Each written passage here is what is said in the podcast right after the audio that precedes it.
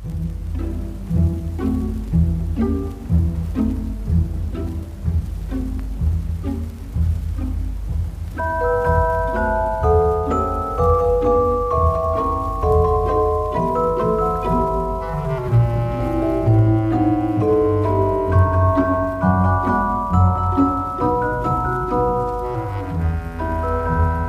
家好，欢迎来到声光画影，我是 Bruce。Hello，我是养生。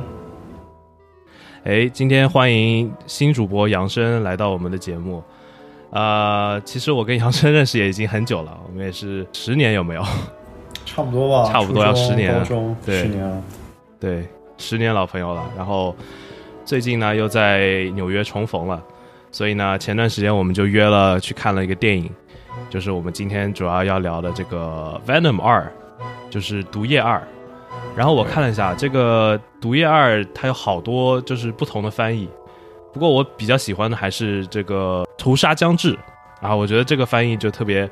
特别到位，特别的有那种 carnage 的感觉。非常传神。啊、因为这个电影的对很传神，它的副标题叫 “Let There Be Carnage” 嘛，啊、所以就是说，其实我其实不是很喜欢这个副标题，就是 “Let There Be Carnage”，我觉得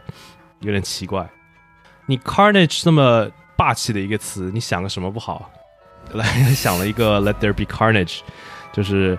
挺反正就挺奇怪的吧，对吧？对，感看得出来，就是这是一个，就是角色这些背后的导演组以及这个 marketing 在考虑这些东西的时嗯候，中间也很纠结。感觉得出来，就是这个 marketing 也不是一个非常合格的 nerd，因为就是对其实 Carnage 本身是个以自己也是个在这个里面算是个大角色，但是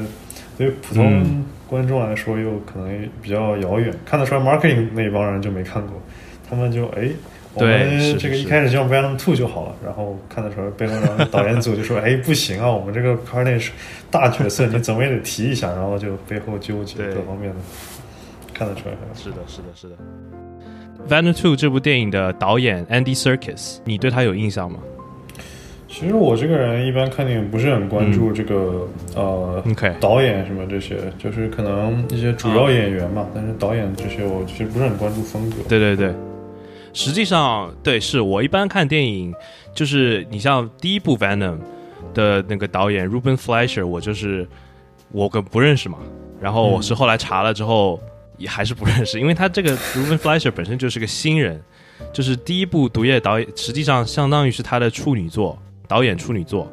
哦，然后这个 Andy s i r c u s 呢，因为他并本身并不是一个导演出身的，他本身是个演员，而且他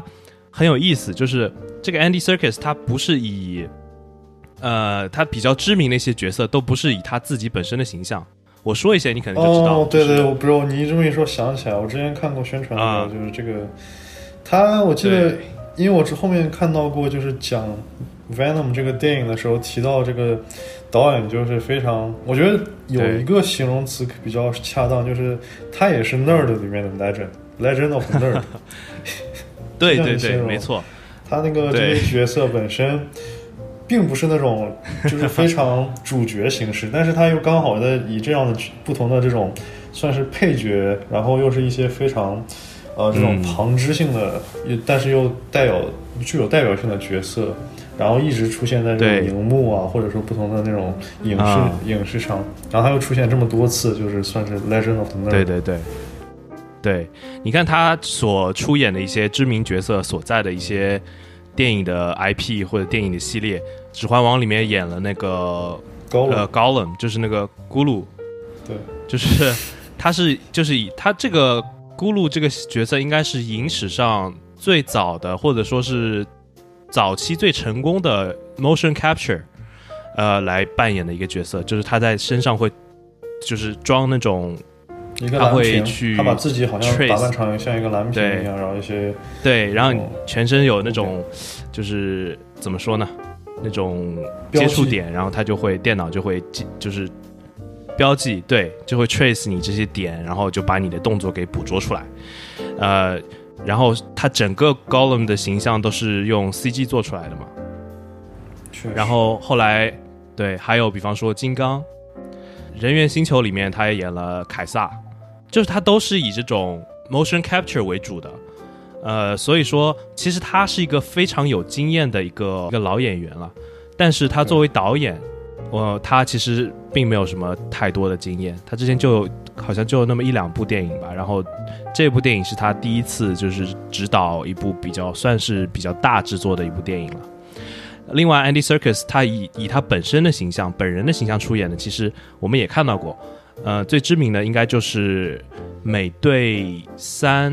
以及后面《复联》里面，《黑豹》里面也有，就是那个 Ulysses Claw，对，就是他。一个对，就我觉得特别有意思的一点就是这个人，虽然说在 Venom 里面他是导演，但是之前演的角色都是以。就是虽然说各种东西都有啊，比如说什么高那个高冷这个一个妖怪，然后凯撒一个猩猩，但然后还有 Lessus Claw 才是正儿八经是个人，但是每一个角色都是很明显都是有一种那种癫狂性在里面。我觉得作为一个啊，对对对，没错，一个演员，这个是一个非常神奇，就是以不同的东西。以一个不同非人类的形象，然后来演一种，就是这种癫狂，是一个我觉得是一个很难得的一种存在。是，对，所以我觉得他的演技是很厉害的，就是他可以演，而且他擅长演这种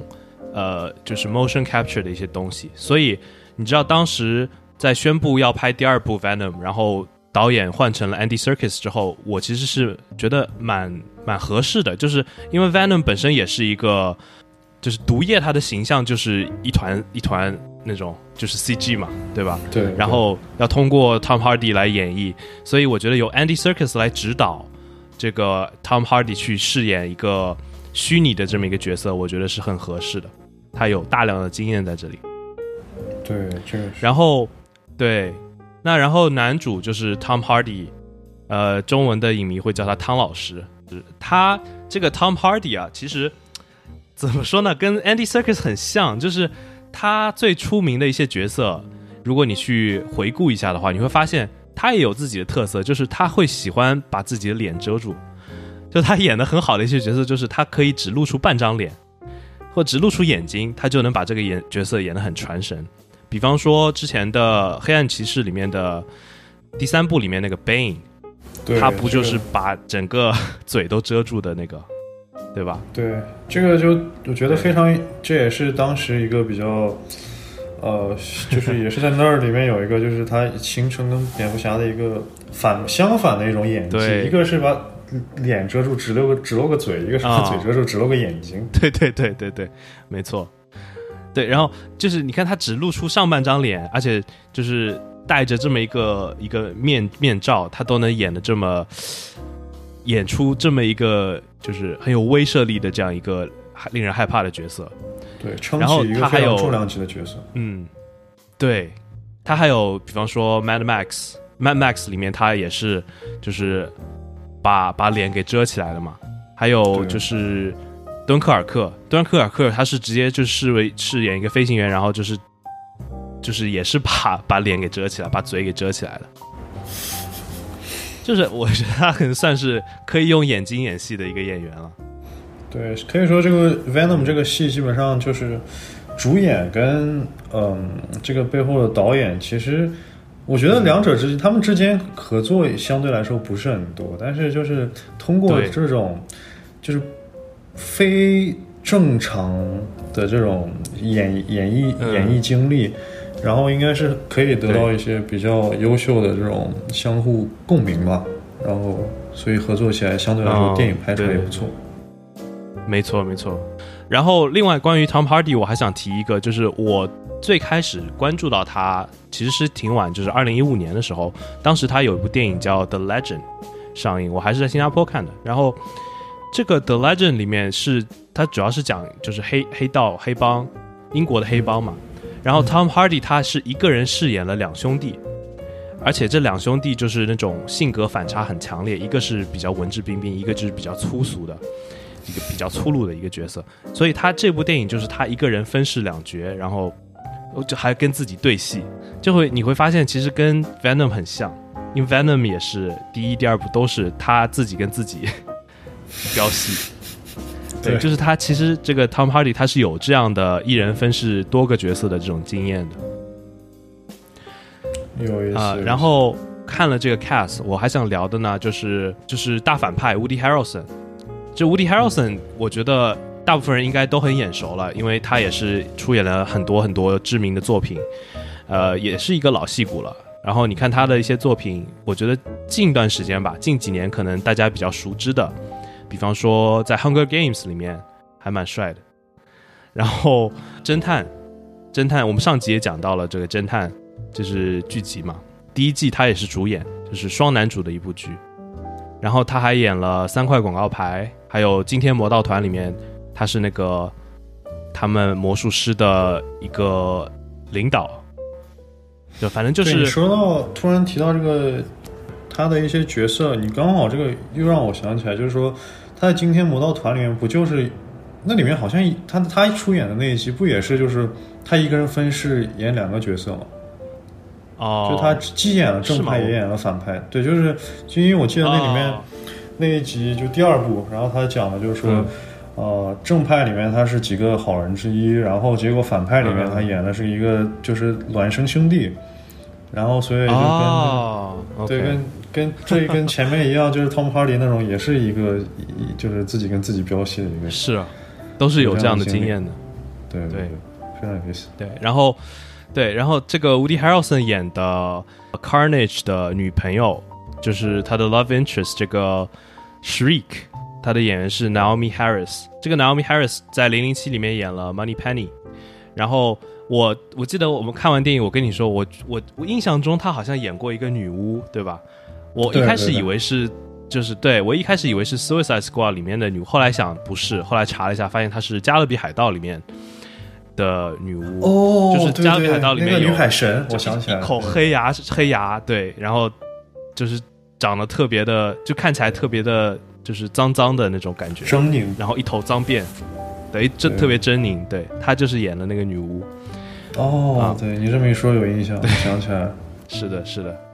然后这个女主 Michelle Williams，她我其实就是她的作品，就她令人令我印象深刻的一些作品，我倒不想不起来太多。但我查了一下，她是希斯莱杰的前妻，所以就是她跟她跟 Tom Hardy 也算是也算是有过这种之前的一些合作，但是不是一部电影了，但是是一个系列。因为希斯莱杰之前不是演小丑嘛，就是最大家最津津乐道的那个 Joker，对，就是《黑暗骑士》三部曲里面的 Joker。对，然后当然英年早逝，希斯莱杰。呃，另外演员里面，我其实差不多还想提一下的，就是最后那一段在教堂里面的打戏，不是有个牧师嘛？对，这个牧师一出来我就笑了，因为 这个牧师的演员叫 Reese Shearsmith，他就是中中国的影迷喜欢叫他二册。他是谁呢？他其实就是这个九号密室这一个系列的两个人的二人团队之一。然后他本身就是一个喜剧演员嘛。然后这个九号密室我不知道你有没有看过，但是我是非常非常强烈推荐的一个英剧。在我心目中，它是比就很多人会拿它跟 Black Mirror 相比，但我觉得它是比 Black Mirror 要高一个档次的那种英剧。哦，我之前只是简略的看一下，没仔细看。但我听说过《Inside Number Nine》，我记得。对，Inside Number Nine，然后它就是 Inside Number Nine 每一集都是单独分开的一个一个故事，单独的一个故事，然后就是他们两个人会每一集都扮演新的角色，然后就会有一些反串啊，然后就会演各种各样的角色，所以说就是看了九号密室之后就会喜欢上这两个人，所以这个这个 Reese 一出场我就我就当时我记得我就笑场了。本来就是觉得要要大战了，会很严肃，结果他这么他的人一出来，就是还蛮蛮搞笑的，我觉得这算是一个小型彩蛋吗？这种这种是一个小型彩蛋，对，对对对，因为因为他虽然这个牧师的戏份很少，但是就是 我觉得是个亮点，因为它里面后来有一些关于这个牧师的一些笑话。我记得，比方说 Carnage 说了一声 Father，他其实是想叫 Venom，但是这个牧师哦以为是在叫他，因为他是 Father 嘛。对对，这啊，种判用的也很奇妙。对。那现在我大概说一下，就是评分信息吧。在豆瓣上现在只有八千多个人看了这个 Venom 第二部，然后评分只有五点八。对比之下，第一部的评分是七点二，所以我觉得就评分上来说是远远不及第一部的。呃，虽然第一部也不怎么样吧。然后在 IMDB 上面，现在这个第二部是六点四，第一部是六点七，所以说还是比第一部要差一点点，但是相差没有那么远。呃，我也不知道，就是可能。第二部看的人多了之后，他的分数会不会再往上涨一点？会更可能更接近第一部一点。对，就这边就立个 flag 啊，我个人预测应该没有多大差别。我感觉第一部开山作品毕竟还是一个比较，呃，让人世界观就树立一下这个故事的世界观。但是后面只能说第二部这故事也没有多么出彩，就是只是让人觉得没有太失望，估计不会有太多的差别。是，那我想了解一下，你你是更喜欢第一部还是第二部？我个人的话就觉得还是第二部，第二部，第二部吧这个故事起码是讲的有头有尾啊，对吧？一开始就是一个小简单的生活，然后后面简单的收尾，不需要讲太多东西。然后，而且毕竟第一部当时拍完之后。预测了第二部嘛？但第二部拍完了之后是直接预测了 MCU，这就已经 格局打开了，可以说。呃，大家就光看到这个彩蛋份上，起码也不会把这个把这个分数给拉太低了。啊，实际上我跟你的意见是一样的，就是我觉得第二部比第一部要精彩一点。虽然说，就是我们只看这一部的故事，你会觉得它的故事其实就是它的剧本其实也不怎么样，但是。跟第一部相比，就是对比之下，我就觉得第二部它是一部更加怎么说呢？更加完整一点的作品。然后它可能就是，我觉得用一个词就是比较 contained，就是它会比较，就它不会像第一部那样发散到乱七八糟的地方去。它只是在讲第二部这一个很简单的一个故事，然后它是比较能够自圆其说的一个故事，我是这样觉得。所以说。整体下来，我还是觉得第二部会比第一部要好一点。对，当然还有一些具体的原因啊，我们待会儿也可以具体的讲，比方说反派啊，比方说视觉效果，或者说一些感情戏，或者说甚至整个这个这个共生体的这种设定，然后以及它对对对对元宇宙的这种对应之类的。是的，是的，是的，对。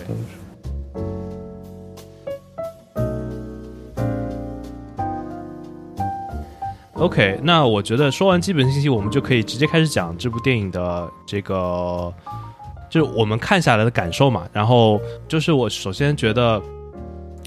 就是我很同意你刚才说的，就是这部电影它的世界观，因为第一部都已经建立起来了，就是说有这些共生体存在，然后这是一个怎么样的世界，然后这个男主。Eddie Brock 他的他的背景故事，他和女主之间的，他和他女呃前女友之间的关系，然后就这些乱七八糟的背景都已经介绍完了，所以其实第二部是有优势的，就是他不用再花更多的时间去讲这些东西了，他可以直接就是进入故事。对，就对，就是很多东西，它一开始就是第一步主要是。因为我觉得这里面有一个就算是一个包，就是一种沉重的包袱吧。就是第一部里面，他必须一开始开山的时候，得把他跟蜘蛛侠这个过往一切全部切开。因为这个不是第一部是从 Sony Pictures 嘛，然后虽然之前啊，就蜘蛛侠不是本来就是跟那个索尼这纠缠不清，然后对同样的 同样的像这个呃毒液这个角色也是。本来也是跟，就是很难，你很难不讲蜘蛛侠的情况下把这个故事说出来。然后我感觉就是第一步就是在努力的，就是尽量你脱开蜘蛛侠，然后试着抛开自己来，对对，抛开蜘蛛侠，自己建立出这个 IP。然后所以就是啊，这个就非常的纠结，他又不能，对吧？因为。他要吸引这些那儿的一些各种对于这个角色喜爱的人来看，就不能说不尊重原著。那你要尊重原著呢，你又得各种跟蜘蛛侠的版权 问题就非常纠葛，这个故事对设立起来非常麻烦。然后后来想了半天，就是只能用他们在第一部里面那样设定。我觉得只能说是无功无过，但是作为一个，就考虑到他们整个想达成的事情，就抛开蜘蛛侠，抛开过往的漫威的一切，然后新设立的这个宇宙，已经算是很不错。然后，所以这种情况下，第一步就是背景设定什么的，而且还把一，我觉得起码是第一部里面把背景设定讲明白了，第二部看的时候，嗯，就已经非常清晰，可以直接进入角对色。对对。对，你这么一说，我觉得我们可以稍微聊一聊，就是蜘蛛侠，就是 Venom 这个角色本身他是怎么来的，然后他的就就不是说起源啊，就是说他这他的版权问题，然后为什么是之前和蜘蛛侠要抛开关系，为什么要就是不进入 MCU？很多人可能还不了解为什么这些东西都是索尼的，都不是 MCU 的嘛。哦，那首先就是，对，就蜘蛛侠的版权其实一直都不在 MCU 手上，都不在 Marvel 手上，它是在索尼的手上嘛。然后索尼跟 Marvel 达成的协议就是，蜘蛛侠可以两边一起拥有，就是蜘蛛侠的电影，然后这些版权都是两边共享的。但是索尼好像当时说的协议是，电影制作交给 Marvel，就是蜘蛛侠的这些电影啊，都是 Marvel 负责是制去制作，索尼不用花一分钱，但是电影的收入好像是归索尼，好像是这样，或者就是有个分成，然后大头都是给索尼，就是有这样的一个协议。但是呢，蜘蛛侠相关的所有的玩具，然后游戏什么的，应该都是在 Marvel 自己的手里的。就它是一个很复杂的一个商业的一个一个合同嘛。所以说，一旦涉及到蜘蛛侠，Marvel 就特别敏感，因为它这里面有跟索尼牵扯到很多就是这种商业协议，所以说他非常小心。他不想给索尼打白工。呃对对对，你你想，我花这么多钱拍电影，最后的钱都归给索尼了，那凭什么我自己都是没有什么收入？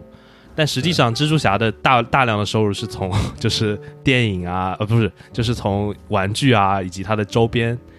它的电影的收入就是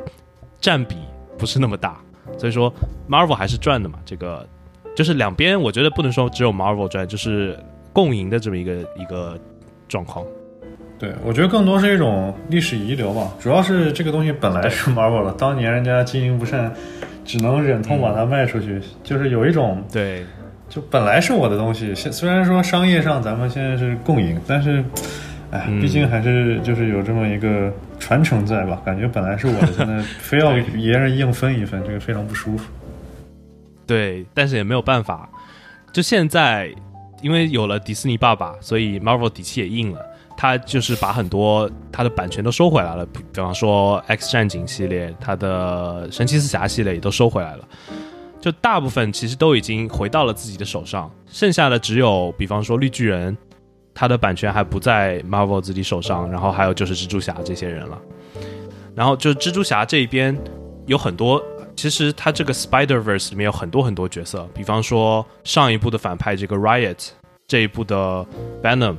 然后还有 Carnage，还有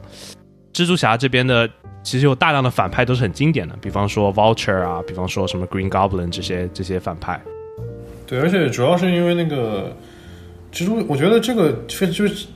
可以其实讲到就是漫威里面的一个非常有意思的设定，就是漫威对比 DC，漫威宇宙是放在真实世界的，就是比如说 DC 里面超人这个大家都听说过，然后超人在的地方叫做 Metropolis 大都市。Metropolis 啊、啊 Metropolis，但是在漫威里面这个就地点设定很有意思啊大家在纽约对或者对。对，就是这些他人真的在的地方。然后 像像比如说那个在 MCU 里面最近出现的蜘蛛侠，他的他家就住在嗯。Queens，、然后他在活动的区域里面一般就是是 Manhattan，然后对，啊对然后很很多角色我觉得里面其实是受到这种地域影响，因为里面比如说像那些、一些这个呃 Rhino，比如说这个反派角色 Rhino，、嗯嗯。他就是一个俄罗斯移民。就你就如果你人真的处在纽约这种就是这个国际大都市里面，你是能感受到这个他这个背后折射出来的哦一啊。一些不如意的人，比如说我来这边移民，嗯。然后我在生活在底层，为了铤而走险，然后对很多它里面这个漫威里面的一些非常传神的角色也是如此，就是因为嗯。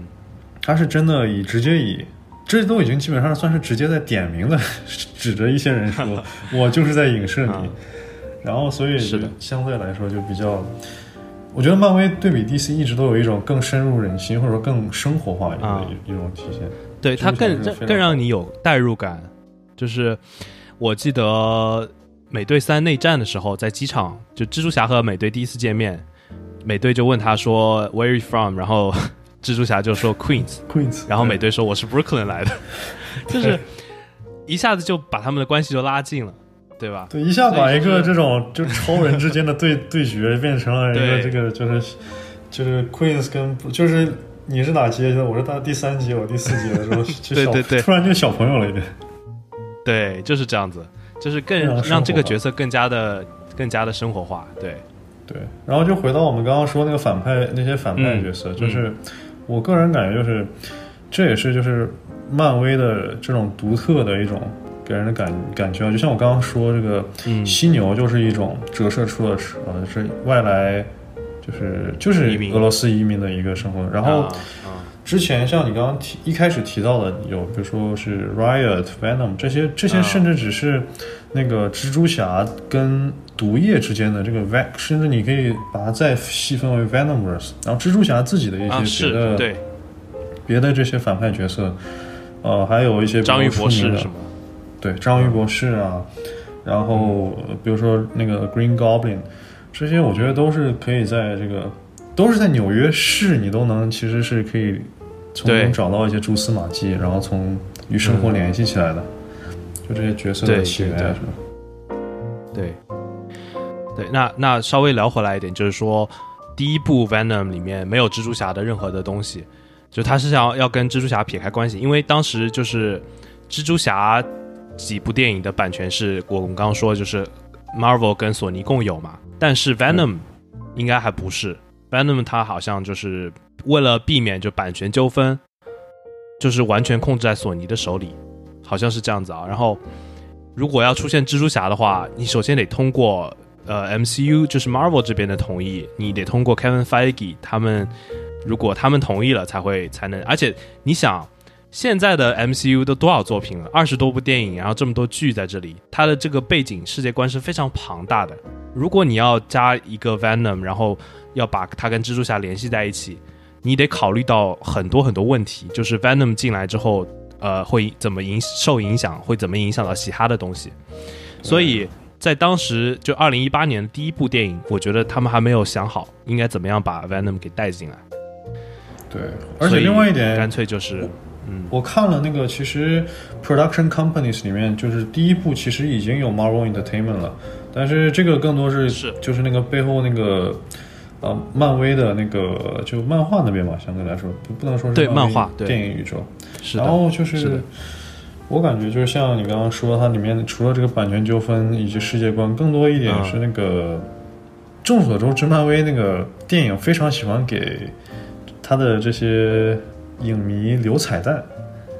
然后有些甚甚至是隔了好几个电影才才能你才可以理解其中的彩蛋。然后他突然现在想弄出这么一个 Venom，、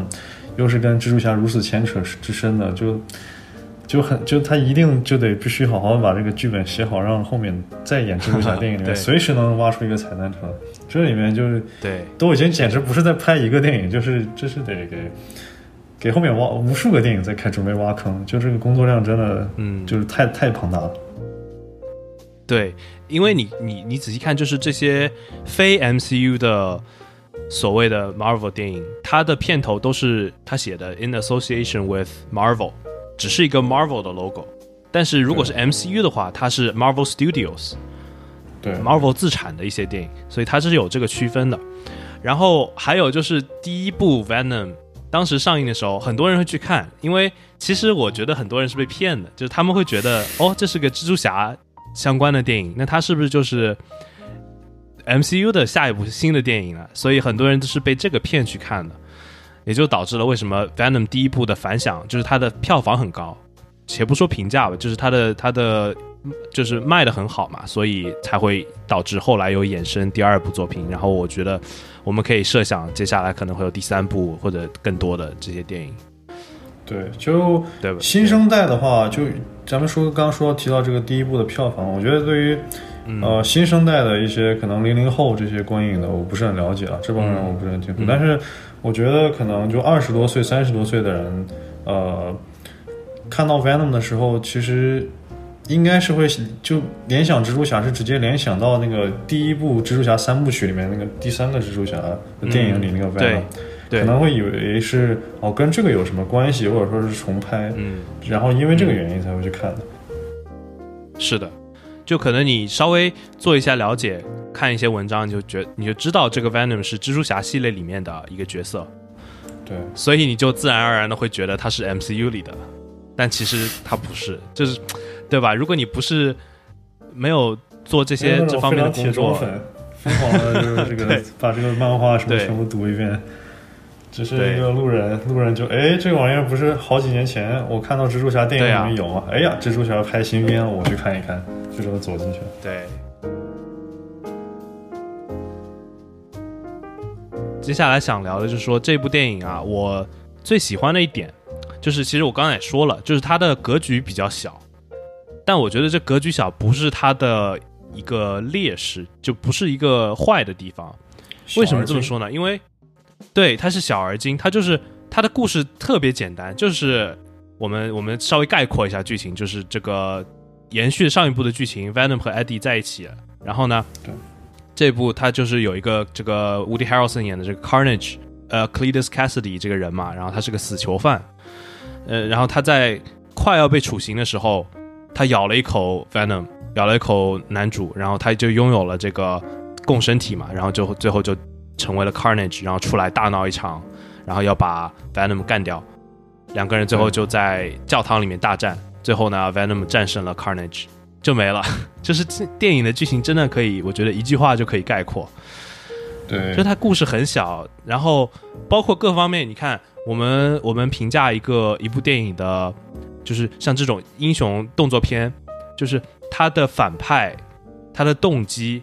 比方说我们其实上一部零零七也聊到了，就是零零七，你你有看过零零七吗？对看了一部分，好就最新的那一部。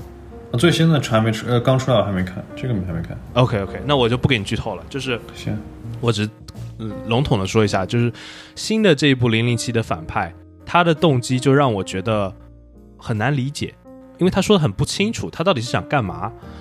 然后你再看上一部反派，就是 Riz Ahmed 演员演的这个 Riot，他的 Riot 他的动机是什么呢？他是觉得人类比他们低一等，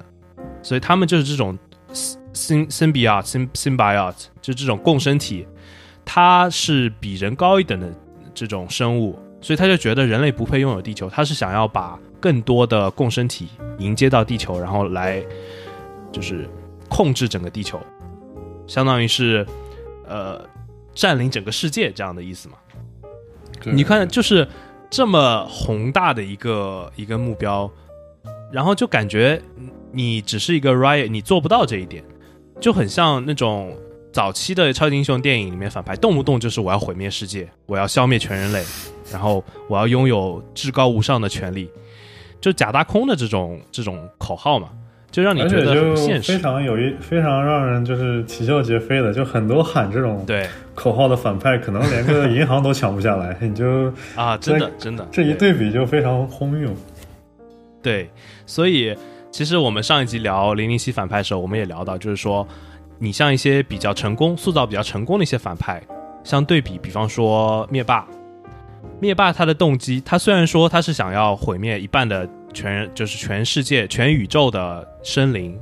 但是他的出发点就是说，他不是为了获得权利、获得怎么样的这个能能量，他是为了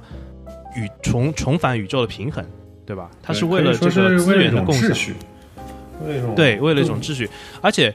而且我觉得最重要的是，他自己是相信他这么做是有，他是在做正确的事情的。对，甚至可以说他做这个事情是为了别人好，他甚至都对啊他自己死死于其中都无所谓。对，没错。而且你看，灭霸就是一个非常有手段，然后他，而且他是一个井井有条的这么一个人，他想要达到这个目的。他就给自己规划了，我要拿到六颗宝石，然后怎么怎么一步步去做，然后最后打响指。那然后，但是你像这个 Riot，我们又不得不聊第一部的这个 Riot，因为我觉得 Riot 就是，首先你要干嘛？我觉觉得你的目标很很扯，很虚，对吧？再一个，你怎么去做？Riot 只是说我搭个火箭，我要飞 飞飞回去接那些，你现实吗？这个火箭你能回来吗？就是都经不起推敲的这些东西。对，主要是可能就说，啊，说到这里，我觉得可以聊一下，就说这个，这个就是咱们这个时候刚好可以讲一下这个这个这些这个 Venomverse 的这个漫画，或者说真正的就是嗯嗯，漫画背景吧，就是。我觉得可呃可能就说很多普通观众那个不不是很了解这一背后，比如说这个 Venom 的世界本来什么样子，以及这个起源各种乱七八糟的，所以看到这个，其实我我个人我把这些都读了一遍，然后我其实 OK，我是可以理解这个 Riot 他这个做这个事情，就像你刚刚说，他弄一个火箭什么发个信号，就是然后就是要怎么把地球怎么怎么，好像太太扯，但是就是呃，作为我可以算是一个相对来说比较老粉吧。就我其实是可以理解这个背后的动机，以及这个他就是这个东西在他的那个宇宙观里本来是呃可行的，但这边我就稍微稍微讲解一下，就是可以可以，因为我也不是特别了解。行，就是在那个呃，就是抛开这个电影里面有没有详细讲解的话，就是原本的设定里面，就是 Venom。呃，我先说一下 Venom 跟这个蜘蛛侠的这个关系，在漫画里面。好，Venom 就是一个大家都知道，就是一个这个黑黑色一团寄生体，嗯然后软黏黏的，一个像泥像一个那种对什么什么泥土怪一样，就黏黏的黏 黏在人身上。然后他会在漫画里面是，他为什么是这么一个相对来说反派角色？是因为这个东西一开始其实是跟是粘在 Deadpool 身上的，啊，就是对他粘在死侍身上。然后众所周知，死侍是最疯狂的一个漫威里面最疯狂的角色之一。然后粘在死侍之之后呢，他被死侍。哎，死侍这个人嘛，就是呃不正经，他就把这个这个东西，他竟然发现发现身上粘了这么一个奇怪的东西，但他也不在乎对吧？他自己就是个疯子，他有什么差别呢？然后过一段时间，他把这个东西，他觉得哎这东西好像很好玩儿，那我要送给我的好兄弟蜘蛛侠，然后 简单的说就是大概他就死侍把这个东西直接当成一个神奇的衣服送给了蜘蛛侠，然后、嗯。所以就是他，然后这么一个寄生体嘛，那寄生体就是第一任宿主是死侍，然后就把这个死就是如此黑暗疯狂的一面，然后就嗯。就在与蜘蛛侠相结合之后，然后才产生了就是一个这么一个 anti hero，就是嗯。就是这么，然后才才产生一切。然后这是他与蜘蛛侠的联系，但是为什么这个东西会跑来这个啊，或者说它真正背后的起源就是更古老了？但是大我就也是就一笔带过吧，就是它背后其实是一个，就是像 Venom 第一部电影里面有这么一个星球嘛，然后这个嗯。星球它在漫画里面设定其实是就是说，这个星球不是不是我们字面意义上的，比如说一些石头什么组成的星球，这个星球就是一个无数个共生体，然后以一个球形的方式把他们的创造者给关了起来。哎，你这么一说，我好像看到过，就是说它的星球本身是一个脑袋，是不是？是一个呃 celestial 的脑袋。啊，不是不是，这个是这那我我知道你的意思，那个你说的其实是另是另外一个呃故事，但是啊就是这个他们的创造者并不是那个 celestial，他们创造者就是一个、就是算是宇宙级的纯粹反派，然后只是呃意外的，当时这个反派创造了这么一个很明显吧，这共生体这个一看就是一个不是什么好人，也不是个什么好角色，啊是。但只是很意外的，他就是这个这个神灵创造了这么以他的影子创造创造出这么一团东西之后，这么一、嗯。一个种族之后，然后这个种族其中一个人共生到了一个宇宙之中的英雄身上，然后嗯在这之间被这个英雄的这种正义的精神给打动了，然后。啊然后之前不是电影里面提到过，漫画里面以至于设定就是这些共生体之间是 hive mind，就是蜂脑，相互之间是直接联系的。然后这一个被打动了，就导致整个星球基本上所有都被打动然后所有人被打动之后，就他们就想站在正义的一方，然后才把反过来把自己的创造者给关了起来。然后他们自己就形成了这么一个星球，然后就把这个创造者给关了起来。嗯然后一这么等于说就是，呃，可以说是一个发生在宇宙深处无人知道的这么一个邪神，本来准备要毁灭宇宙了，结果机缘巧合之下被自己把自己给关了起来。这么一个故事。然后对，然后就理解了这个设定之后，你再回来看 Riot，就是第一部里面这个 Riot 他这个行为就就可能就能比较理解一点，因为 Riot 不是说自己想要发出来一个火箭，然后跑回自己星球，然后再把大部队引过来，其实意思只是就是说，因为这个背后的这个实际设定是，就是毁灭一个地球已经是很轻松了，背后里面比如说把那个邪神放出来的话，就是已经是星系级，像那种一个 galaxy 这种一次性毁灭。嗯。它嗯他只是就是理解就背后更宏大的设定之后，就他的行 riot 的行为就比较比较可以让观众理解。但是像我刚刚说了嘛，这是我我刚刚只是一笔带过。形容了一下这个背后的这个设定，但是就一般观众肯定是不会 肯定不会把这一系列全部读一遍，所以当时那个电影里面就显得这个 Riot 的这个行为就非常的无厘头。哦，确实，因为像我这样的，就是没有去更多的了解背后的漫画，如果只是看电影的话，就从电影角度出发，确实就不是很理解这个 Riot 他的动机。对，对对，就对。对啊，就整体上来说，就是我可以就就漫威一开始出来的时候，MCU 里面不是也很多的东西也是这种，就是他一开始可能给普通的粉丝。呃或者说给刚刚刚来的观众看，有些人看不懂，但是稍微科普一下，嗯大家就知道哦，原来这里面这个是这个彩蛋，那个是什么意思。就我可以感觉，嗯就在我看起来，我这我这个可能了解比较深的人看起来就，哦，我一看就知道他其实是想挖这么一个彩蛋或者挖这么一个坑，但是我就就这个度就不好把握，比如 MCU 把握的比较好一些，普通观众就对普通观众比较友好。我觉得上 Riot 的这个就必须得我这种甚至可能隔了好几本书才能才把这个故事看完，然后再回头来看这个电影才明白，这个就嗯，对于普通观众来说非常要求太高了一点了。对对对对对。那我觉得跟 Riot 相比，这个第二部的 Carnage，它就是一个比较能够让你理解他的动机的这么一个反派，因为他也没有什么动机，他就是要复仇嘛。你比方说，他们刚刚就是 Carnage 刚出来，这个呃 Cassidy 刚刚跑出来，然后他就去把自己的女朋友救了出来，然后他们其实是三个人，就是 Cletus Cassidy 跟 Carnage 还有这个 Shriek 三个人要去复仇，他有各自的目标嘛，对吧？对，比方说，他们说要搞一场血色婚礼，搞一个 Red Wedding，我就想到这个《权力的游戏》里面的 Red Wedding。然后他们就说要搞一个这个 Red Wedding，然后 Carnage 是要把 Venom 给干掉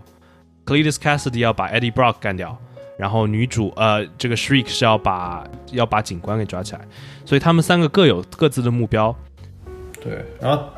他们三个的目标也刚好是一个是一个就是合作合作无间的一个团体。对对，他们的目标其实也是就是一个呃 Venom 和 Eddie 的搭档嘛。对。但是其实你仔细想一想啊，呃，Carnage 为什么要把 Venom 干掉？然后这个 Cletus Cassidy 为什么一定要把 Eddie Brock 干掉？其实好像也说不太通吧。就是有这么深仇大恨的吗？这个里面就又是就是我觉得就是啊，又是回到了就是说索尼就是不太能把握这个这个彩蛋的度吧。就是像啊刚刚你说这个里面 Cle Cletus Cassidy 他要杀啊 Eddie Brock，、这个在电影里面他其实讲的相对来说比较明白，就是 Cletus 嗯 Cassidy、之前我们只是说他是要死刑犯，然后这个稍微讲解一下，就 Cletus Cassidy 在电影里他一开始出现的时候是一个他是一个连环连环杀手，就是一个算是一个半疯子，然后连环杀手，然后在电影可能前半个小时里就讲明白了，就是 Eddie Brock 哦，采访过他是一次。Eddie Brock 把他送进了就是死刑室，是不是？对，是因为就之前他只是被关起来，对，之前只是被关起来，知道他是凶手，但是啊、美国这个不是你知道人是凶手，大家都知道，但是你还是需要各种程序证据，没有证据。你得挖出证据什么的，对。啊。然后那个 Eddie 就是通过 Venom 的帮忙，就帮他回忆啊，或者把细节拼起来，然后他就对对对，找到了这些各种尸体啊什么，然后就嗯。证明了 Cletus Cassidy 确实是有这个呃这些杀过这些人，然后就等于说让 Cletus Cassidy 呃必须要面对死亡了，这就是算是一个、算是一个可以理解为杀身之仇吧。就是虽然嗯，你对一个死刑你对一个连环杀手说你对他有杀身之仇，是非常讽刺，但是 逻辑上就是个这么回事儿吧。是，对，然后这个是 Cletus Cassidy 的一个这么一个呃嗯，他的动机，呃对，然后其实 Carnage 跟 Venom 这个我哪怕是我把这个背后读故事之前读完，我也不是很能理解。我唯一我个人觉得比较合理的解释就是。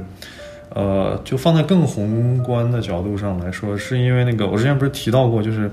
在就是大的更大的背景故事里面，那个 Venom、嗯 Symbiote 这一个种族都已经就是改邪归正，然后不是已经是把邪神关起来，然后所以就说，呃，里面的这个正邪就是斗争非常的激烈的，等于说 Venom 他一开始被在大宇宙里面被踢出来，就是因为他这个人一这个这一个小小的共生体是有一点点邪恶，然后才会被踢出来。啊，就啊。电影里面也提到过，就说，呃，艾迪曾经比如说讽刺 Venom 的时候，就说啊你是你在你的星球上是个 loser 什么这种，然后你被踢出来，没有人没有人鸟你，对吧？是，然后我只我嗯。是我让你寄居在这里，就是有点其实是对于可能像我这样来说，就是在彩蛋，就是说啊他在他原本星球上就是这么一个 loser 才被踢出来，然后 是，因为他这么一个就是种族其实是正义的这么一个设定，所以就说在对于这个种族来说，就是正邪非常的那个呃非常重要，因为他们的正邪决定了就说这个邪神会不会被放出来，所以就说嗯。像 Carnage 是因为通过这个呃连环杀手的脑袋诞生出来，他就是彻底的混乱邪恶，所以他就是一定要就说像 Venom 现在已经算是个正派角色，他就一定要把这个杀了。啊啊，其实你看这样解释就是比较牵强一点，就是 Carnage 的动机，他为什么要杀 Venom，对吧？你对这也可以解释，但是对，因为在我的理解当中，Carnage 跟这个 Cletus Cassidy 之所以能这么融洽的结合在一起，是因为他们本身就是非常疯狂、非常邪恶的代表。你像 Cletus Cassidy 本身也是就是个杀人杀人狂、连环杀人犯，然后比较疯癫。Carnage 其实也是这样，就是我觉得他们俩的结合，他们俩结合之后所产生出来的这个共生体，应该是像小丑那样，是属于喜欢享受制造混乱。就他可能他的动机只是就是说唯恐天下不乱，而不是说只是针对我要杀了谁。他可能就是没有一个目的性的这样子，我觉得可能更适合 Carnage 的形象。但是对，确实确实，我们就说，对，就是你想，如果 Carnage 他动机真的是这样的话，那这部电影又会又会回到我们刚才说的，就这个反派的动机不太明了，然后就他的故事本身就不能太太过于自圆其说，可能就会比较混乱了，因为。你要在这么短时间内又要制造出一个小丑类型的形象，我觉得也不是一个容易的事情。而且还重点还是最近那个 DC 宇宙制造小丑、嗯。D c 宇宙的小丑还制造失败。了，对，对。就是前车在前，对吧？这个就让人很害怕，他们就不敢再继续这么搞。对对对，而且我觉得这里面另外有一点就是，就是嗯。漫画跟电影还是有差别的。就漫画里面，它 Carnage 真的就像你刚刚说的那样，就是一个纯粹、嗯。就是混乱无序，嗯，对，就是个疯子。但是漫画里面这样的人受人喜欢，你电影里面放出来，就是感觉就是属于那种现在的观众已经惊了嘛，就是你放出这么一个人来放在电影里，就觉得你这又是为了放个反派而放反派，就觉得这电影对整体感官就会下降很多。对，其实呃，这样子的，就是为了制造混乱而诞生的反派也有成功的，比方说我们的小丑，还有上一集我们也聊过的零零七的，应该是 Skyfall 里面的反派，就是那个不知道你有没有印象，就是金发的，哦，然后就一嘴烂牙那个金发的哈维尔巴登演的这个反派，他也是属于那种为了制造混乱，然后他就是很享受这种全全世界的这种特工机构都为了因为他制造混乱而焦头烂额的这么一个呃这么一个形象，就他这样的动机其实也是可以的，但是我觉得很难就是很难塑造好。所以说，对，太其实我个人感觉，目前来说，就呃，我对零零七这个系列不是那么的熟啊，但是就是比如咱们刚刚讲到小丑，我觉得小丑就是这这样的一个呃角色，就是纯粹追求混乱并制造混乱。且受到人们喜爱的这么一个角色，他能成功，是其实是背后是有有原因的，就是因为像目前我们已知的两个比较演的比较好并受受到推崇的小丑，一个是 Half Ledger，就是三部曲，然后不是另外一个是那个 Joaquin Phoenix，就单单独一部，这两个都是受到比较呃赞誉比较高。嗯。但这两个里面都是用小丑以混乱来对抗秩序，就是这样说太太太玄乎了。但是就是就蝙蝠侠是代表秩序，对，或者说呃第一部呃我可能就是那个三部曲里面，其实是因为三部曲前面几个这个坏恶人都是以一种嗯呃他们跟蝙蝠侠对抗是其实可以说是秩序在对抗秩序。但这个啊扯得比较远，还是一句话拉回来吧，就是，OK，就是这这里这个这两个小丑，一个是在两种秩序的对抗之下，然后让一个普普通相对来说普通人只能以混乱来反抗，然后这一点这一点在这个咱们最近这个小丑单独这一部里面，就我觉得就发挥的淋漓尽致，他就是一个普通人，然后在社会的。已有秩序下，就是生存不下去了，他就以混乱作为反抗，只能制造混乱。嗯，对，就所以就显得很成功。然后，但所以这样的角色，就是他被他的混乱相对来说还是可以理解的。就是如果真的在荧幕上你放出一个纯粹的为了混乱而混乱，大家可能就是我觉得观众呃可能会买账，但是绝对不会给高分。嗯，对，可以，可以，可以想象。对对，所以在这个 Venom 里面，他这个就，嗯，就还是硬要扯出一个理由吧，就是 Carnage 就是要对抗 Venom，啊 l e t us c a t l y 就是得搞个复仇，这样就观众能够能够接容易接受。呃，对，是，我就是接受了这个设定。我觉得，首先就是他要么就做的格局小一点，就是像这部电影这样，他就是只是一个单人对打，对吧？就是 Venom 对抗 Carnage。然后可能边上的几个人有自各自的就是一对一的这样的情节，要么就是你干脆做的宏大一点，干脆就是，但是你你必须得有道理，呃，你可以像 Joker 那样，就是搞得很就是强行制造混乱，你或者是像灭霸那样，他的计划很大，但是他是有道理，然后他是有自己的计划，有自己的安排的，就井井有条的这样子，所以就是走这两条路。如果你在中间，或者你这个你的目标很大，但是你你做的事情就是乱七八糟的，就会使得这个这个反派不是那么的让人喜爱了。对，而且更多也是有一种受到电影的限制啊，比如说灭霸，像你刚刚提到灭霸，它是有井井有条，那在电影上体现出来就是每一幕在干什么，就能让人看得清楚。如果它中间乱七八糟的，那 我作为观众，我对吧？我哪怕站在更高的维度，在屏幕外 four four 之外，我都看不懂他在干什么。那这这这不用说喜欢我，连他是谁我都看不明白。这就 彻底的，就他做的事情都是有目的性的，对，呃，而不是说我为了成为一个反派，我强行要让大家讨厌我。比方说，我有的电影里面，我现在具体想不起来是什么。就比方说，他为了塑造一个反派，就莫名其妙说着说着，然后他去。踢一只猫或者杀了一只狗，这样的就是强行制造这个反派的让人憎恨的这么一个性格，这种就是属于 很表面的这种手法。确实，然后像 Venom 这样就就重新拉回来，就可能我感觉就可能也是编剧们感到第一部里面感受到观众对于第一部这种宏大设定不太买账。嗯。第二部就变成就是我就是个杀人犯，而且就我是个坏人，而且还被被人这么戳了，也就送上死刑犯。那我出来就是肯定是要复仇，这个就非常容易让人接受。对，对。然后我其实顺带想提，就是 Carnage，我我挺喜欢他的一点就是 Carnage 的形象设计让我很满意。你像第一部的 Riot 是一个银色的，银黑色的这么一个呃一个形象，然后他跟 Venom 打的时候，就是让你觉得就是黑黑的，屏幕上是黑黑的，让你分不出来哪边是 Venom 哪边是 Riot，尤其是两两团这种 goo 两团混在一起的时候，你根本就分不开来。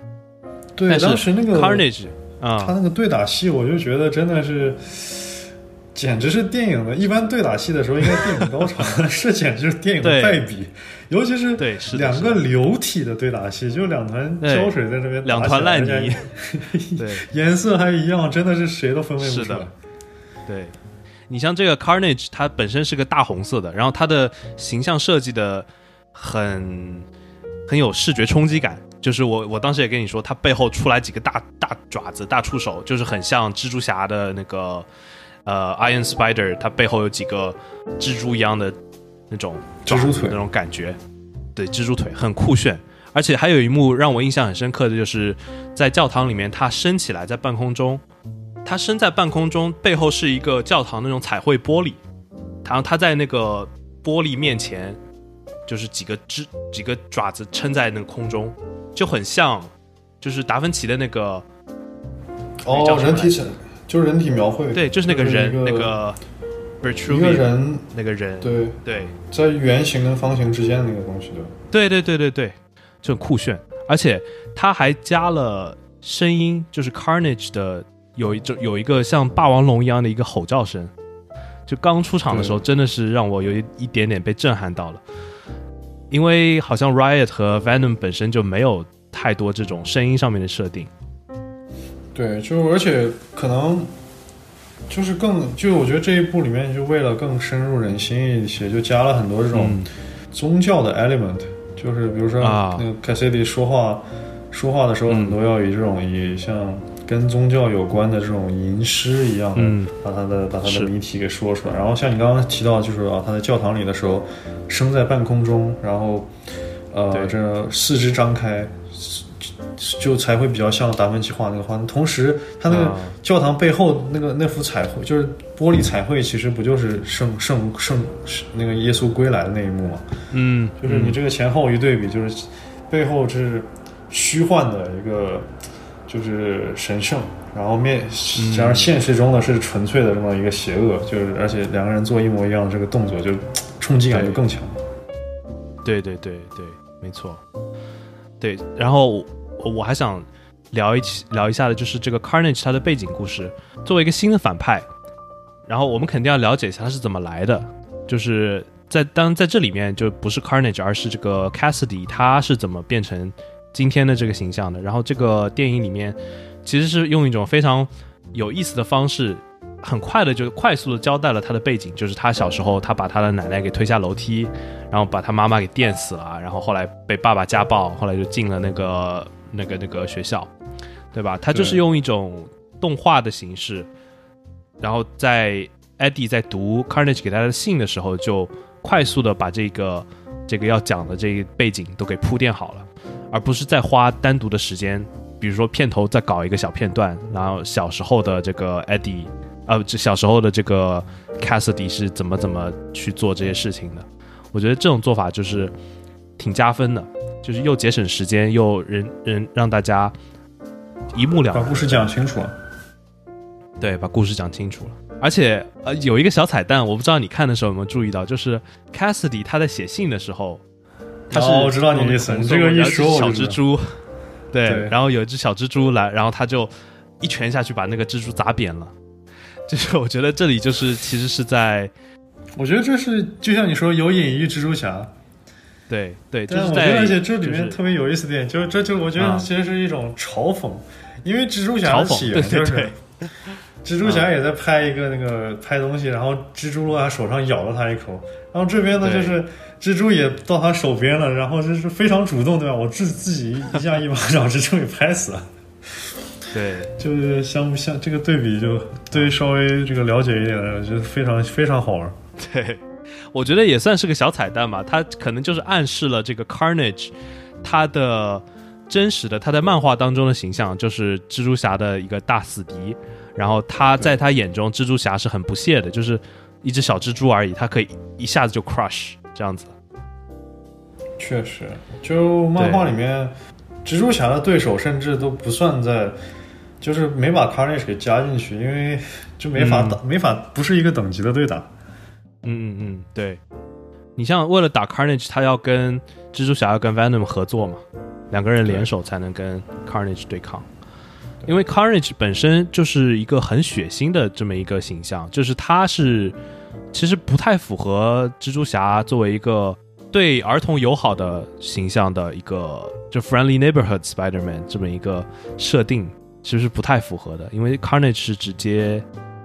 本身是个杀人犯，对吧？然后他的作为 Carnage，他又是非常血腥、非常暴力的这么一个形象。对。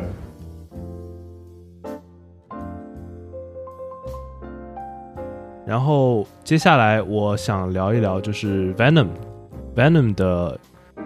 角色塑造在这一部里面。实际上，Venom 在这一部里是让我比第一部更加喜欢一点，就是他的个性更加的鲜明了。首先，我们肯定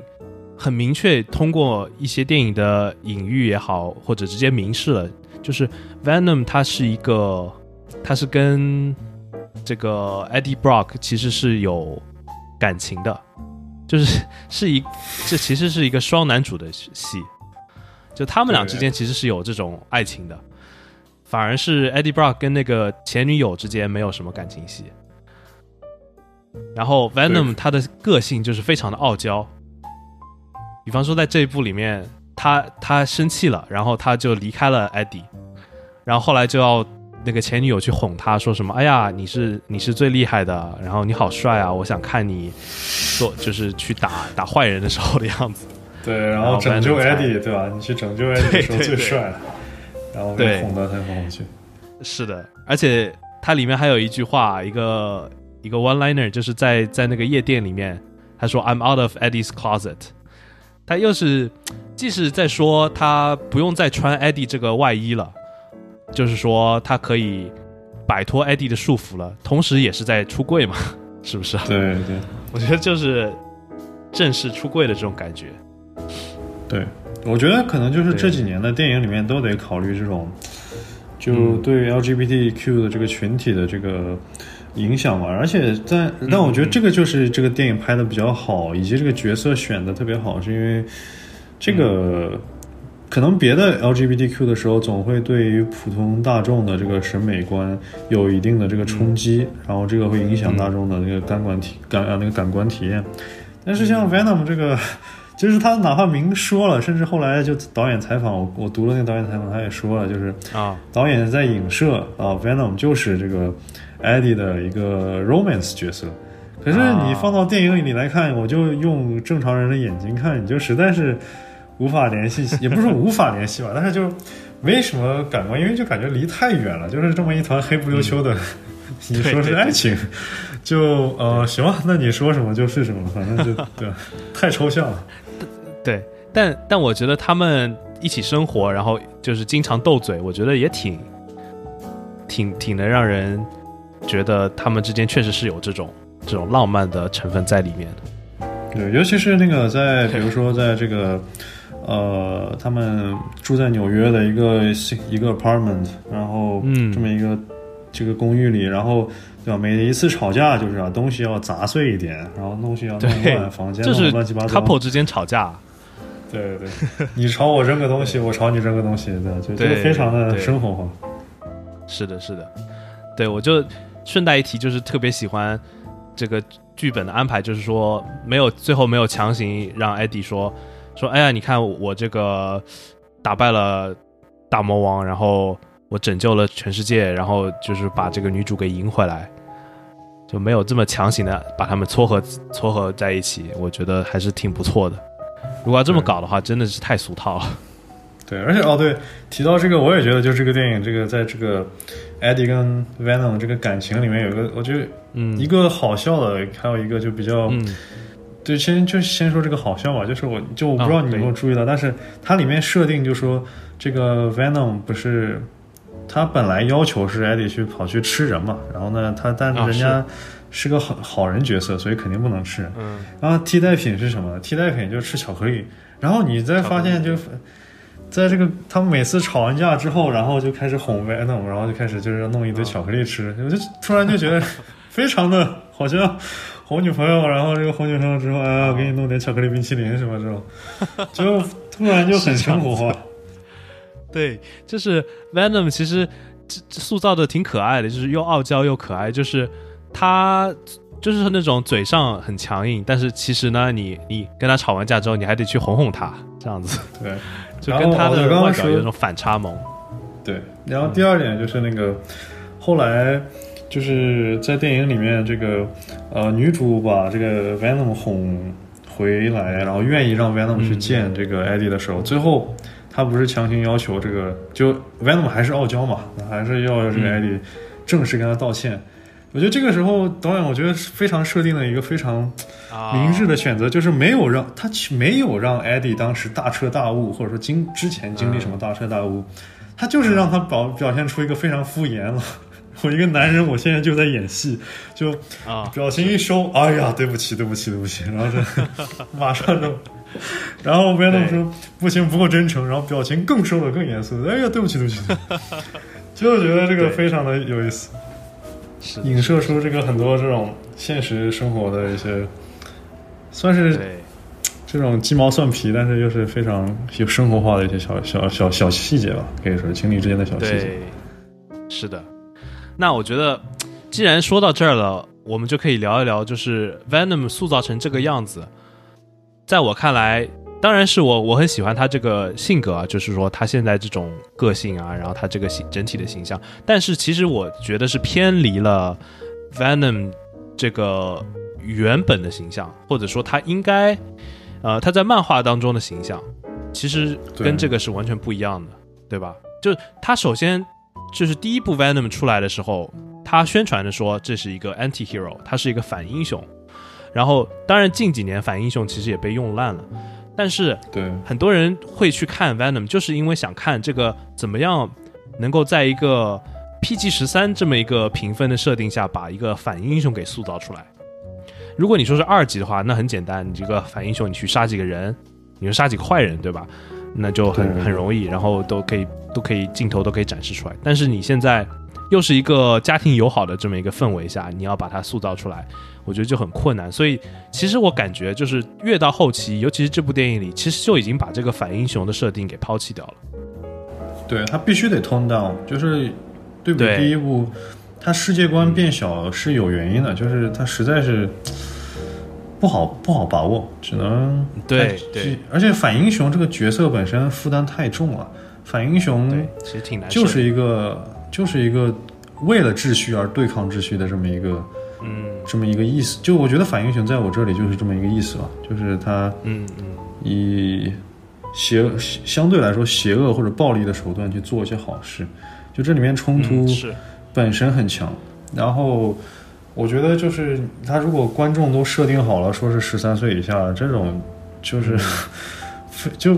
就算他拍好了，十三岁以下的人也看不懂呀，这他就后来就觉得没意义啊。我觉得，在我的理解看来，反英雄有两种类型，比方说像 Punisher 那样的，就是像你所所说的，就是用暴力的手段来完成一些正义的事情。对对对，他可能就是很残忍的，或或者说很暴力的去杀人，但是呢，他杀的都是坏人，这是一种可能性。另外一种可能性就是像近期的一些，比方说 Loki 啊、Zemo 啊这些人，他们都是之前的反派。上一部作品里的反派通过了上部当然被打败了，然后接下来被抓起来之后，他又给他洗白，通过一些新的旅程，让他变成了一个亦正亦邪的角色，然后慢慢的向这个英雄这边开始转化，而且会让你觉得原来看起来这么严肃、这么可怕的一个人，其实他是有很多，呃，很他可能会有幽默感，他可能会有自己的爱情故事，然后比方说像 Zemo 还会跳舞。然后，像开心的时候跳个舞，去 party 一下。对，你像 Loki 也是有自己的很细腻的一些一些感情，就是这些设定加在一起之后，就是让你觉得这些之前的英雄，呃，之前的反派现在变成英雄之后，就会变得可爱，变成变得圆满一些。所以，我觉得 Venom 真的不能算是一个反英雄。首先，他不是一个反派；再一个。他也没有这种反派转转变为英雄，或者说邪的方面，他就是一个英雄，就他没有任何呃负面的东西。你可能说他吃吃人什么的，他强行的加在加在这里，对吧？我个人感觉，就说可能像 Venom 的这种，嗯，主要也是像一个历史遗留问题吧。就是他本来漫画一开始，这漫画很早就出来了嘛，他这个角色已经出来好多年了。但是，然后他一开始出来的时候，其实是属于像那个 Punisher 那种，就是以暴制暴啊，然后嗯呃，甚至他一就一开始其实就是个坏人，然后后面随着时间改变，对吧？很多人喜欢他这样的角色，然后他才逐渐加了一些好的元素，然后逐渐变成漫画上的一个亦正亦邪，成为 anti hero。然后我觉得就像你刚刚说的非常有道理，就是像漫威这段时间他做的一些尝试，比如说把 Zimo 啊、洛基给通过这种添加的方式来让这个观众喜爱。我然后我觉得就是呃，Ven Venom 背后的这一次制作商们，就索索尼，觉得也这个尝试非常有意思，就是新意。然后就是他们就等于说把这这个电影里就成也是这么做，然后相对来说比较成功，就是嗯就抛弃了它作为一个沉重反英雄，而使用他作为一个温馨反英雄，相对来说。嗯，对，而且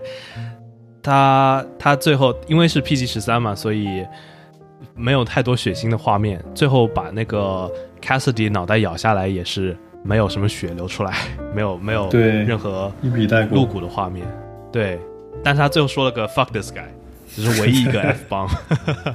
好像我之前看到有说，这个电影送去审审查的时候，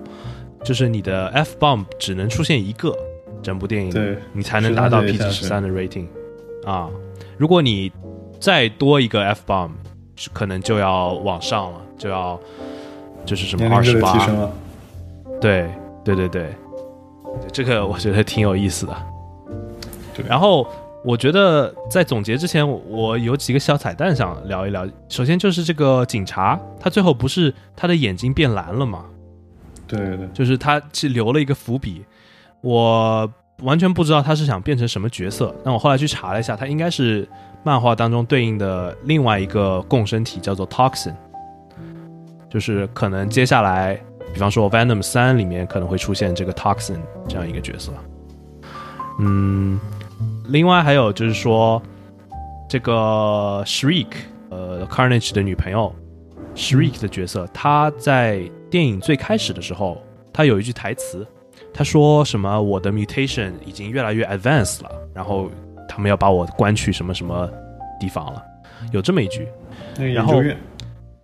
对，然后就你注意到他用的是 mutation，这就很很有意思了，因为在 MCU 里面之前会说到，就是涉及到变种人的时候，他说的都是 enhanced。比方说最开始 Wanda 和快银出现的时候，都是用这个 enhanced enhanced human，而不是用 mutation，因为之前我们知道神就是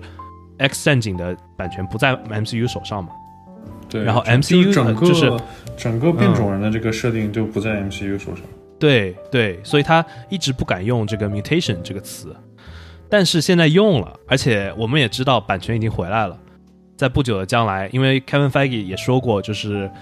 呃 MCU 将来早晚会出现 X 战警，只不过这是个时间问题。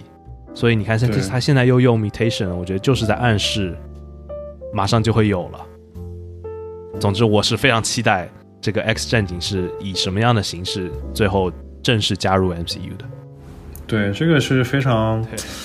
很激动人心嘛，毕竟就是当年这个狼叔对吧，Hugh Jackman 把这个对啊，对啊他啊，可以可以当时不是就超级英雄，我觉得就是几个代表作，除了说是开山鼻祖的蜘，开山鼻祖不就是蜘蛛侠的当时弄蜘蛛侠横空出世，然后接下来就是比如说蝙蝠侠三部曲把这个东西嗯超级英雄变得沉重，然后就是狼叔，我觉得就是直接把对对对整个变得特别帅，就是没什么没什么好说，就是帅。是的。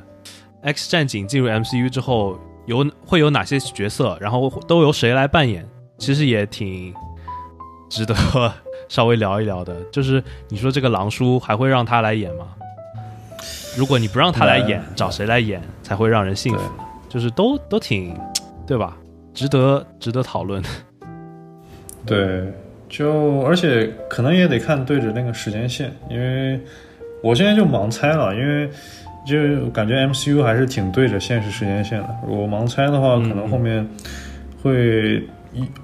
用一些可能狼叔后面的一些，比如他儿子啊，或者说那个最后嗯 Logan 那个电影里面不是出了现在那个小女孩嘛？我估计可能是以这一批新新一代的角色为主打吧。我也希望是这样，就是毕竟老一辈的这个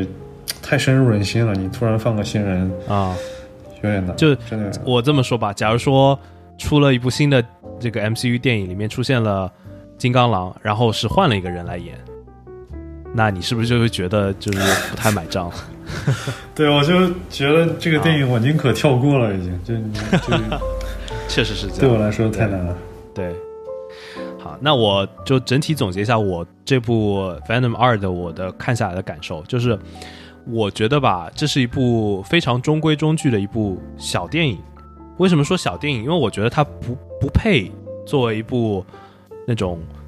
大电影级别的，像《零零七》或者说是像 MCU 那种 blockbuster 那种大电影级别的大制作，因为我觉得它的故事格局也好，它的整体的感官也好，作为一部小成本电影，我觉得是可以接受的。呃，所以看下来，我个人感觉就是还可以，但是很多值得诟病的地方，比方说剧本啊，然后比方说它的一些这个各种设定也好，都是可以吐槽的。原因呢，我觉得我也分析了一下，可能就是因为首先这部电影的导演 Andy Serkis，他作为导演，他的经验可能还不足，不足于呃，就是你不像他做演员这么经验丰富。另外呢，这部电影的编剧本身就是 Tom Hardy，然后你想 Tom Hardy 也是一个老牌演员，他作为编剧可能也不是那么有经验，对吧？所以说可能都是两个人的一次一次全新的尝试，所以能拍成这样，我觉得也是算是可圈可点。对，你觉得就你的、看来就是你的整体感受？跟你差不多。其实我个人感觉，就像你刚刚说的，这两个人就是作为演员，都是有非常擅长的这个戏路，这个这个戏、嗯这个风格。然后这次感觉就是他们只能说是导演跟编剧很好的把这两个人适合的东西给表演了出来。就这个首先是这个 CGI，、然后就嗯呃，他然后还有 Tom Hardy 的这个，呃，就是这两个人适合的东西吧。他们把这个小、嗯小，呃，这种 CGI 演技发好好的发挥了，然后让大家注意力都集中在这上面，剩下的一些小问题，呃，跳过也罢，就是就是给人观、观观众一种这种感觉。反正本身就是不是说有多深度的电影，它本身就是一部爆米花电影，对吧？对，就对，呃，就也没有对吧？就是然后顺便讨好一波这个政治正确啊然后说我们这也是个出柜电影。对。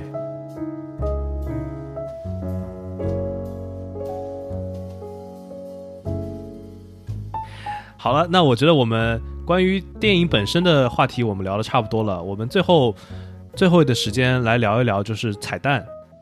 可以说是整部电影最 最亮眼的地方。还有就是说，接下来对于这个蜘蛛侠第三部还有 MCU 整体的一些前瞻吧。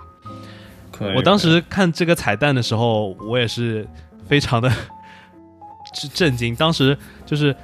一直在猜它会出现什么，因为首先它是 Venom 说啊，我们就是你刚刚说到这个 Hive Mind，然后我见过什么什么东西，然后你都完全都想象不到的，我可以给你展示一下。我还在想说，会不会是这个 Venom 第三部新的反派会出现，还是什么的？结果没想到就来了这个 Multiverse，然后直接就把 Tom Holland 给 展示出来了，直接小蜘蛛就出现了。对，然后让我非常的惊喜那张脸，对典型的那张脸，对对对，是的，是的，是的，因为他这个电影里面其实，呃对，就 Eddie Brock 他本身就是在这部电影，他是在 Daily Bugle 工作的，他有一幕在电电脑上出现了 Daily Bugle 的这个画面，然后但是这个 Daily Bugle 应该是属于他们自己的宇宙里的 Daily Bugle，但是对。最后进入平行世界之后，应该就是进入多元宇宙之后，他就就是来到了我们，也就是我们熟熟知的这个 MCU 的宇宙嘛。然后 Daily Bugle 的老板现在就是这个 J. Jonah Jameson。对，我觉得特别有意思的一点就是，因为蜘蛛侠三部曲，就咱们说现在说的是零几年出的那个最早的蜘蛛侠。嗯，蜘蛛侠一就很早大就是高中毕业，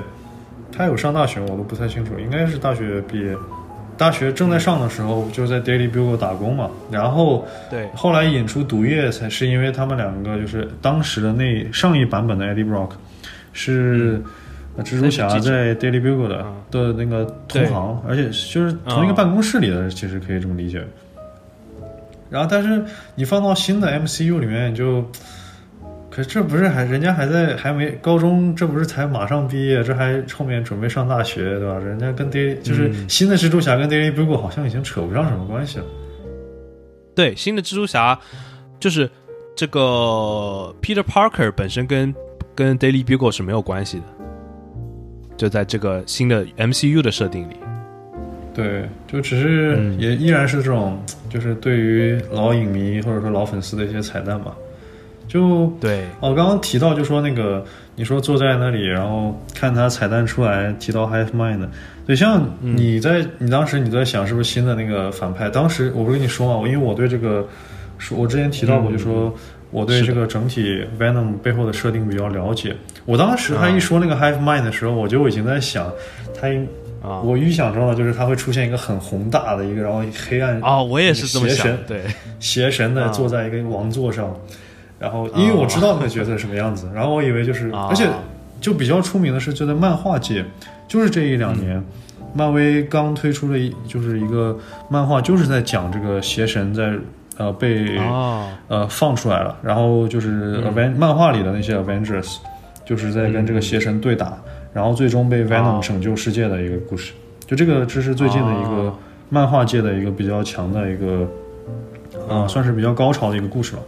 然后我以为，我当时坐在那儿，他说 Half Mind，然后我就以为他是准备把这一幕放出来，然后影射第三部可能就会出现，就是把漫画搬下来，然后都没想，结果没想到比你想的格局还要大。对，哎，我格局小了，我格局小了。对对，突然一下这个蜘蛛侠就对邪神，而且是啊，就说到这个 Spider Verse，就是下一部蜘蛛侠这个 No Way Home。我们之前看电影之前不是放了片头的预告片嘛？其中有一个 Mobius，这个 Mobius 也是跟蜘蛛侠有相关的人物嘛。然后他也是一个，也是一个反英雄吧，在我的理解当中。呃，总之就是这个 trailer 里面也出现了蜘蛛侠里面的人物，就是 Vulture。第一部呃 Homecoming 里面那个女女主的爸爸就是那个 Vulture，Michael Keaton。对，Michael Keaton，然后，也就是说，这个 Mobius 最后也会来到 MCU，所以就是，呃，这些这些大大小小的这些其他的，就蜘蛛侠相关的 IP 都会回流到这个 MCU 里面。呃，那我我不是很清楚 Mobius 会不会在下一部蜘蛛侠出现吧，但是我觉得早晚会来的吧。就就这一部蜘蛛侠第三部，就十二月要上的这个。No Way Home 来看，目前已经出现的反派，我们知道的就是，比方说现在 Venom 对吧？然后有前前面早老三部曲回归的这个章鱼博士，然后 Green Goblin 也会有，呃，这都是经典形象了。对，然后还有 Amazing Spider-Man，就是 Andrew Garfield 那两部曲里面的，应该是就是那个蜥蜴人。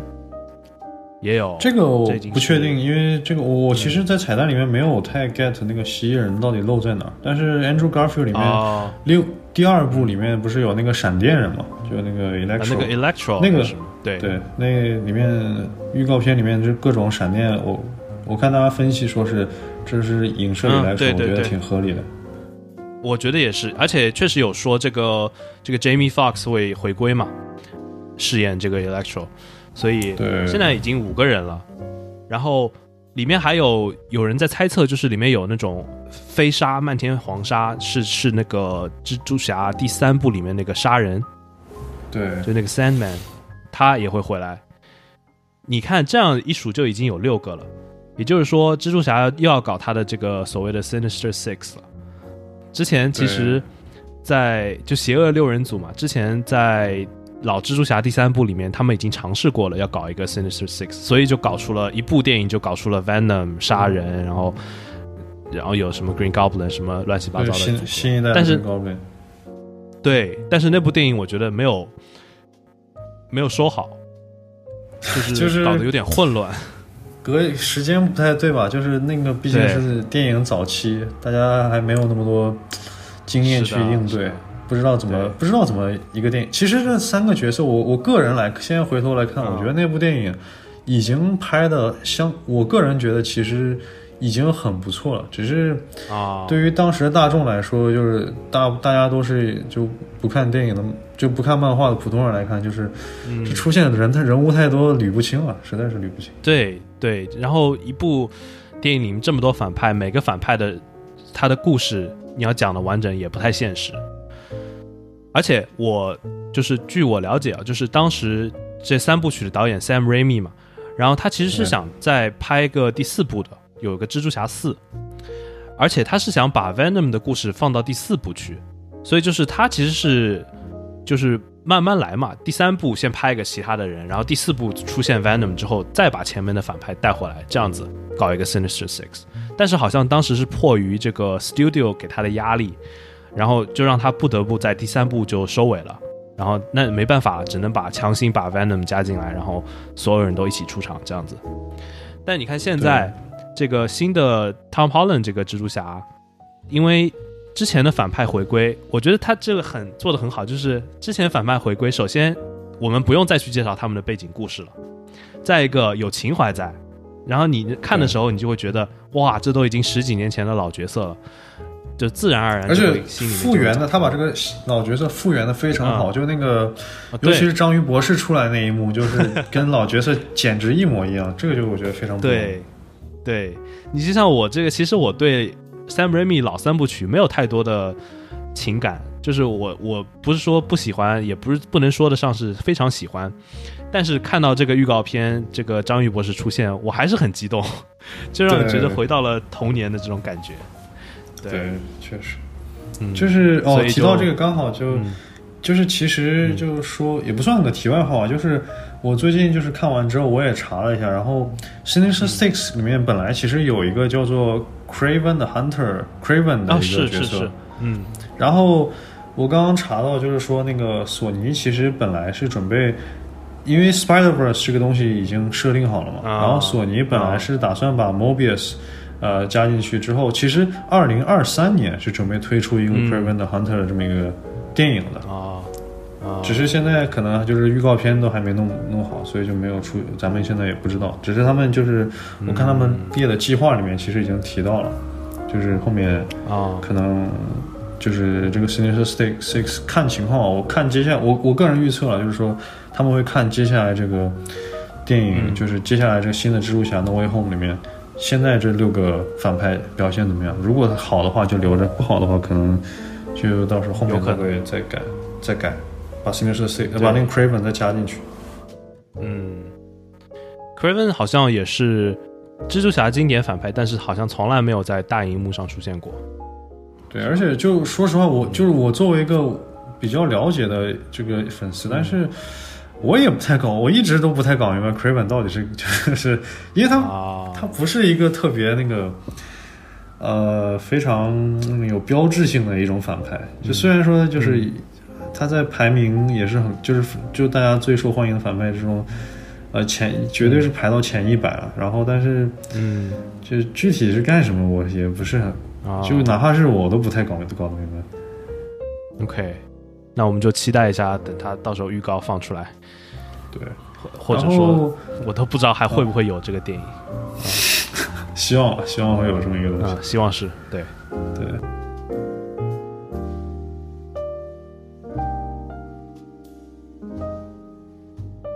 然后刚刚提到说，不是那个漫威第四部，我就我个人感官啊，就是看到那个，就是刚刚就在跟你聊的时候，我突然想到这个一个可能性，我就个人感觉就是说，那个之前漫威都是一些比较以科技为主的，因为是可以说漫威电影宇宙是靠这钢铁侠撑起来的嘛。就是钢铁侠打出来之后，对然后接下来就是各种高科技，什么酷炫的科技，嗯然后把这个宇宙撑起来。我现在感觉就是它随着 RDJ 那个退出，然后嗯这个新一代英雄起来，有一种呃，这个逐渐吸引人的点从科技到魔幻。我个人啊感觉有种这种侧重点开始逐渐逐渐转过来。对对，因为上汽就是第一部这个所谓的奇幻片嘛，Marvel 里面的奇幻电影。然后我觉得就是从目前第四阶段的这些作品来看，它更侧重于魔法，呃，Doctor Strange 的戏份增加了很多。尤其是你像 What If 系列里面这个奇异博士，是多么重要的一个角色，对，就是他几乎是整个剧的主心骨了。对，而且然后就是再再关键接下来点，嗯剧情反转什么也全部都靠这个 Doctor Strange 来支撑。对对，然后你像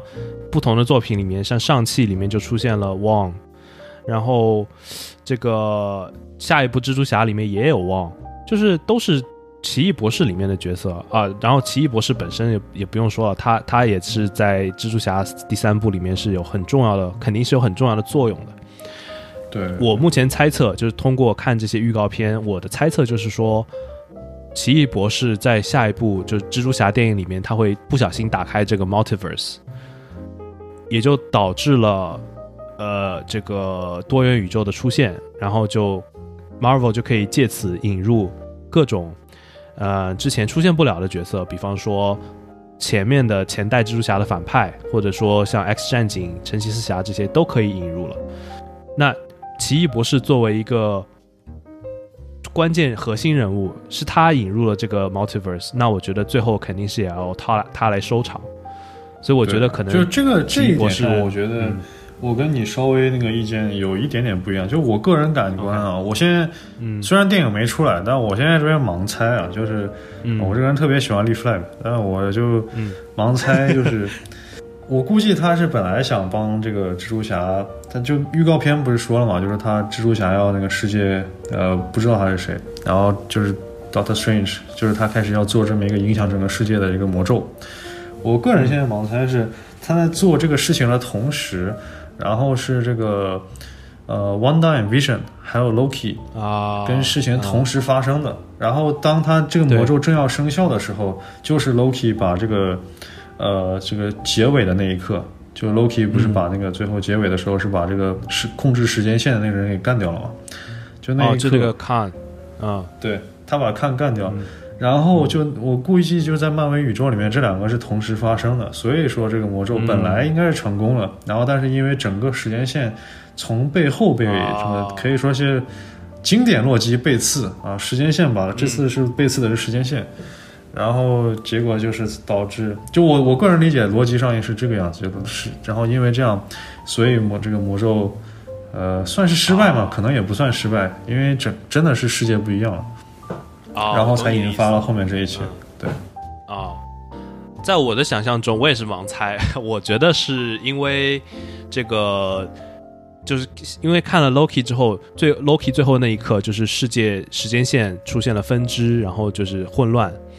那一刻，似乎看他自己也没有预料到，他当时我记得就是好像震了一下，地震了一样。然后看就说，这一刻我们已经，我们已经怎么样了？就是就是 TVA 不是有那个 monitor 嘛？然后它上面有那个时间线的分支，然后时间线不是有两条上下两条红线，就不能对，就是超过那两条 barrier。然后当时我记得是超过 barrier 的同时，看就说我们已经进入了我就是未知的领域，连我都不能预知下一刻会发生什么。然后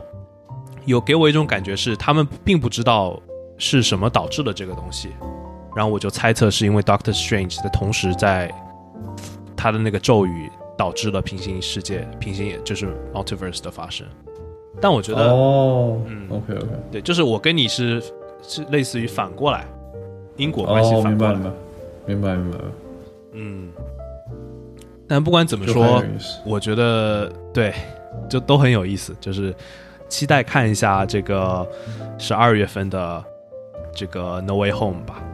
对对因为一切皆有可能。接下来，对一切皆有可能。感谢大家收听本期的声光幻影，我们下期再见，拜拜。下期再见，拜拜。